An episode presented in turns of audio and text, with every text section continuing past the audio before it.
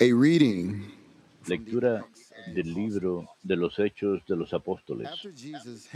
Después de subir Jesús al cielo, los to apóstoles se volvieron a Jerusalén desde el monte que llaman de los olivos, que dista de Jerusalén lo que se permite caminar en sábado. Llegados a casa, subieron a la sala donde se alojaban. Pedro, Juan, Santiago, Andrés, Felipe, Tomás, Bartolomé, Mateo, Santiago el de, el de Alfeo, Simón el celote son of James. y Judas el de Santiago. Todos ellos se dedicaban a la oración en común, junto con algunas mujeres, entre ellas María, la madre de Jesús, y con sus hermanos. Palabra de Dios. Te alabamos, Señor. O blessed Virgin Mary, you carried the Son El of poderoso ha hecho obras grandes por mí, su nombre es santo. my soul proclaims the greatness Proclama mi alma la grandeza del Señor. Se alegra mi espíritu en Dios, mi Salvador. El poderoso ha hecho obras grandes por mí, su nombre es santo. for he has looked upon his Porque ha mirado la humillación de su esclava. Desde ahora me felicitarán todas las generaciones, porque el poderoso ha hecho obras grandes por mí. Su nombre es santo. Poderoso ha hecho obras grandes por mí. Su nombre es santo. Y su misericordia llega a sus fieles de generación en generación. Él hace proezas con su brazo, dispersa a los soberbios de corazón. El poderoso ha hecho obras grandes por mí. Su nombre es santo. He has cast down the mighty from the Derriba del trono a los poderosos y enaltece a los humildes. A los hambrientos los colma de bienes y a los ricos los, los despide vacíos. El poderoso ha hecho obras grandes por mí, su nombre es santo. He has come to help his servants. Auxilia a Israel, su siervo, acordándose de la misericordia, como lo había prometido a nuestros padres, en favor de Abraham y su descendencia por siempre. El poderoso ha hecho obras grandes por mí, su nombre es santo.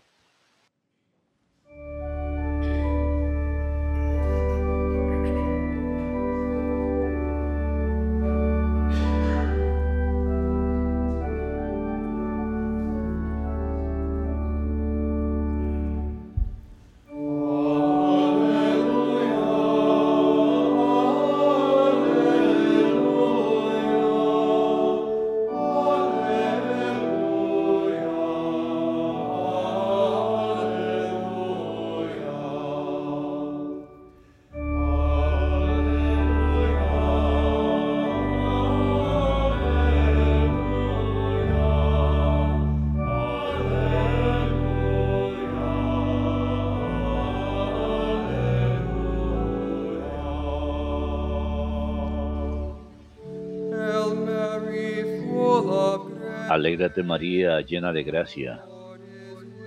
El Señor está contigo.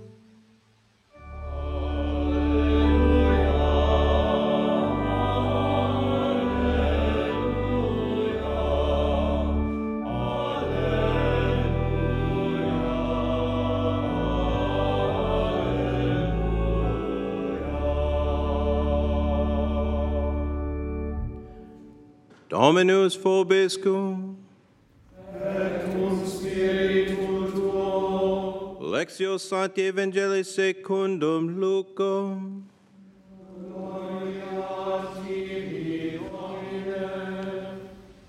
The angel Gabriel was En aquel tiempo el ángel Gabriel fue enviado por Dios a una ciudad de Galilea llamada Nazaret, a una virgen desposada, con un hombre llamado José, de la estirpe de David. La virgen se llamaba María. El ángel entrando en su presencia dijo, Alégrate llena de gracia, el Señor está contigo. Ella se turbó ante estas palabras y se preguntaba qué saludo era aquel.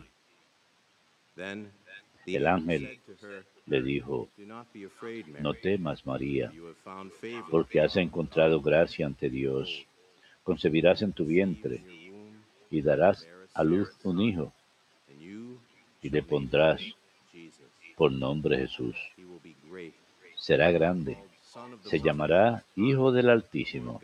El Señor Dios le dará el trono de David su padre.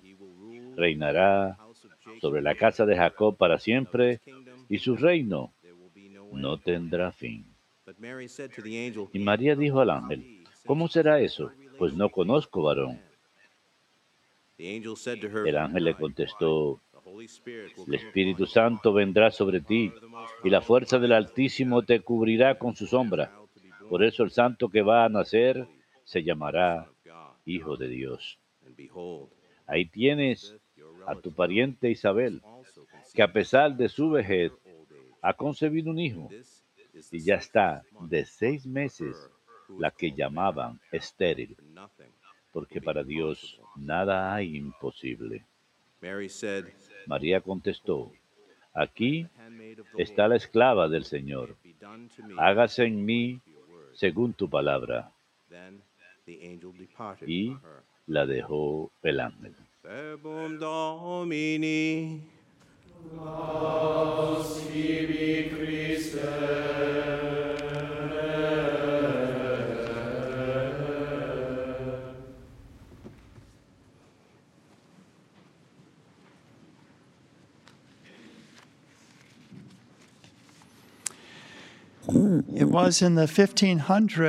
Fue en los años 1500 Jesuit missionary que el gran misionero jesuita San Francisco Javier traveled and brought the Christian viajó faith for the first y llevó time la to fe cristiana por primera vez al Japón. And the Jesuits continue to be Y involved los jesuitas continuaron estando involucrados hasta el día de hoy en llevar la fe In allá. the 1940s, En los años there was a group of 1940 Jesuits who were there hubo un grupo de jesuitas que estaban tratando de vivir el mensaje de Fátima y rezaban el rosario juntos todos los días. Estaban ubicados en Hiroshima. It was on August 6th, Y fue 6th, el 6 de agosto 1945, that de horrible day 1945, on aquel horrible día, cuando dos one in Hiroshima, bombas nucleares fueron lanzadas, una en Hiroshima The y otra en Jesuits in Nagasaki, Hiroshima were que los eight jesuitas en blocks Hiroshima estaban apenas a ocho cuadras de donde cayó la bomba. around Their house Todo alrededor de su casa quedó aniquilado. Todas las personas alrededor de su casa fueron aniquilados, pero ellos quedaron preservados. El padre Hubert Schiffer, uno de los 200 jesuitas presentes, ofreció más de testimony 200 charlas dando testimonio de cómo fueron salvados. Y él lo atribuye a- al haber vivido el mensaje de Nuestra Señora de Fátima, donde ella en cada aparición nos pedía. Que rezáramos el rosario todos los días. Y el hecho de que él y sus hermanos jesuitas rezaron ese rosario todos los días. Él consideró eso la única razón por la que fueron salvados. That and many other miracles of the rosary are recorded Ese y muchos otros milagros del Donald rosario son contados en el libro del padre Calloway. Defensores del Rosario, que recomiendo muchísimo. Y otra historia breve que él cuenta 1978. ocurrió 1978. remember the Recordarán eh, el asesino en serie Ted over 30 Bundy. Más de 30 in his personas fueron asesinadas en eh, su racha de asesinatos. Y en cierta ocasión él había ido a la Universidad de. Florida State, asesinó dos muchachas ahí, abrió una puerta, era de noche, y había una muchacha más, y tenía la intención de matarla con un cuchillo cuando se sintió. Impulsado a dejar caer el cuchillo y salir corriendo. Cuando la policía más adelante interrogó a la muchacha, ella estaba en estado catatónico. El asombro de ese evento fue demasiado grande para ella. Quería ver un sacerdote. Y de hecho fue un sacerdote, el monseñor. William Kerr, quien habló con ella. Ella Contó que cuando ella había ido a la universidad, Florida, State, su madre le había hecho prometer que no pasaría un solo día sin dejar de rezar el rosario. De hecho, ella se había quedado dormida con el rosario en la mano mientras estaba rezando el rosario. Más adelante, cuando Ted Bundy estaba 1989. esperando ser ejecutado, fue ejecutado en see a priest, and it was the 1989, same priest pidió ver un sacerdote y fue el mismo sacerdote, el Monseñor William Kerr, quien habló con él y le dijo girl, but for que él tenía la reason he intención de matar a esa muchacha, pero por alguna razón se sintió llevado a irse. Cuando entró a esa habitación, estaba tratando de entender lo que pasaba y el Monseñor le explicó, he made his confession before his espero que se haya confesado antes de su ejecución. Así que este libro, y por supuesto muchos de estos eventos en la historia, ayudan a ilustrar el poder de esta sencilla oración, popular prayer, loving, a prayer esa that we oración popular que nos encanta rezar. Y es algo que a pesar que es sencillo y pequeño, es algo que es muy poderoso y muy profundo. El día de hoy en especial, me gustaría mencionar a la venerable Lucía dos Santos rosary. Do you know who para que nos enseñe acerca del rosario. ¿Saben quién es? Lucía? So she is one of the three children of Fatima una de las tres niñas de Fátima, quien presenció las apariciones, las 1917. apariciones en Fátima en Jacinta and Francisco were 1917. canonized in Jacinta y Francisco 2017. fueron canonizados en el And it was this 2017 past June y fue este 22nd pasado 22 de junio que el Papa Francisco reconoció sus heroicas virtudes. Así que ahora ella es la venerable Lucía dos Santos. And she lived to be 97 Ella vivió hasta los 97 We años de edad. Cuando pensamos en las 13th of apariciones que ocurrieron el 13 de cada mes, y the 13th ella murió el month, 13 del mes, 13th, el 13 de 2005, febrero del at the age of 2005, 97. a los 97 años And de edad. Ella tuvo muchos años, por supuesto, en su vida carmelita, en su vida religiosa, para contemplar estos eventos de. Fátima. El mensaje de Fátima había de permanecer, como le dijo la Virgen, para dar a conocer más estos mensajes. Y de hecho, fue después de las 1925, apariciones en December 10th, 1925, that el she 10 de diciembre, que ella recibió otra aparición. Acerca de los, primeras, los primeros días sábados. Hoy es el primer sábado. Tenemos el rosario del primer sábado inmediatamente después de nuestra misa de hoy, rezando en propiciación por las blasfemias y todas las cosas contra la Virgen, rezando en expiación. Así que les insto a que permanezcan con nosotros mientras rezamos ese rosario del primer sábado. Y la Virgen le dijo a Lucía, en esa aparición, que en especial habría de ayudar las gracias necesarias para la salvación a la hora de la muerte de una persona. Que confiesen, que to tomen la Santa Comunión, que recen el rosario en expiación 15 y que pasen 15 apart from the minutos, parte del rosario, meditando acerca de los misterios, en expiación a la Virgen, y que ella en especial nos ayudaría a la hora de nuestra muerte. Ya cuando father John me estaba contando que su padre empezó a 1984 realizar esos primeros sábados en sold to his death. 1984 y lo siguió haciendo hasta su muerte. Y Brent,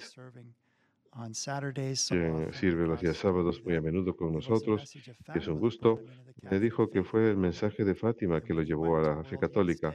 Cuando él fue a la Jornada Mundial de la Juventud, le encantó poder haber ido a Fátima, Portugal, algo que había sido algo tan esencial para su conversión, para recibir todos los beneficios de nuestra fe.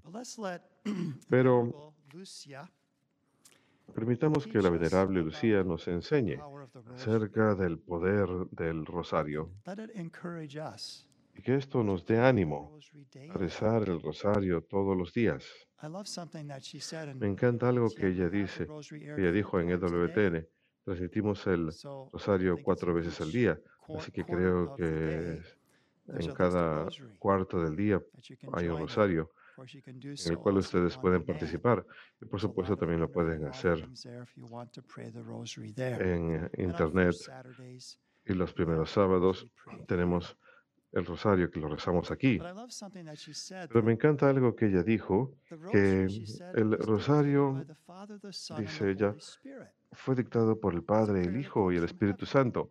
Es una oración que proviene del cielo. ¿Cómo es, así, es esto? El Gloria ella dice, fue dictado por el Padre a los ángeles. Al nacer el nacimiento del. Señor. Gloria a Dios en las alturas. Pero luego también lo hacemos una oración trinitaria cuando that a la Santísima Trinidad. Piensen en ello cuando están rezando el Gloria acerca de esos ángeles en la encarnación. que El Padre. Nuestro fue dictado por el Hijo. So he taught us when he was asked, teach us to pray. Él nos enseñó, cuando le, le pidieron, enséñanos a rezar, Él nos enseñó el Padre Nuestro, con el cual empezamos cada década. El Ave María también le fue dictado por el Padre a He la says to Arcángel Gabriel "Hail, full of cuando le dice grace." María, salve llena de gracia. Y por el Espíritu Santo cuando "Blessed inspira a Isabel a among women." decir, bendita eres entre todas las mujeres. Y la última parte realmente sucede durante la peste negra, cuando un tercio de la población de Europa murió durante esa plaga. Y le pedimos a la Virgen que nos ayude ahora y en la hora de nuestra muerte. ¿Acaso no es una maravillosa forma de reflexionar acerca de esta oración? Y por supuesto también es un resumen del Evangelio. El venerable Fulton Sheen, aquí está, dijo, si desean convertir a alguien al conocimiento pleno del Señor y de su cuerpo místico, enséñeles el rosario. Sucederá una de dos cosas. bien dejará de rezar el rosario, faith. recibirá el don de la fe, porque estamos reflexionando sobre los misterios de nuestro Señor. Lucía dice que lo que esto hace, el reflejar, el recordar estos misterios de la vida del Señor, el mirar el principio y el fin y la gloria, es que es una- un resplandor de luz que alimenta la antorcha de nuestras almas. Cuando nuestra mecha está a punto de apagarse, vuelve a encender esa llama of cuando reflexionamos sobre los misterios de la vida del Señor. Hay otra cosa más que ella dijo acerca de las personas que no rezan el says, "Even rosario muy bien, incluso para aquellas almas que rezan sin meditar, el sencillo acto de rezar las cuentas ya es un recordatorio de Dios y de lo sobrenatural. So we're picking up that rosary. Así que estamos tomando el rosario con las manos, es un recordatorio, es volver la mirada hacia Dios, es un recordatorio de lo sobrenatural, de la realidad de lo said, "Our Lady sobrenatural. ella dijo, la Virgen insistió en que rezáramos el rosario a diario porque ella conoce nuestra falta de constancia, nuestra debilidad y nuestra necesidad. Y es verdad. El rosario en especial ha de ayudarnos a renovar nuestro fervor. De hecho, el Papa San Pablo VI escribió una encíclica acerca del rosario y aquí hay seis frutos, dice él, de rezar el rosario. Uno, Enseña la of the religiosa. Se vuelve más sensibles a las cosas del Espíritu. Segundo, santifica la juventud de uno. Sabemos que los jóvenes tienen muchos desafíos hoy en día, muchas tentaciones que los rodean. El rosario, el rosario familiar, en especial, ha de ayudar a preservar su virtud. Up, Hace que uno persevere en el bien.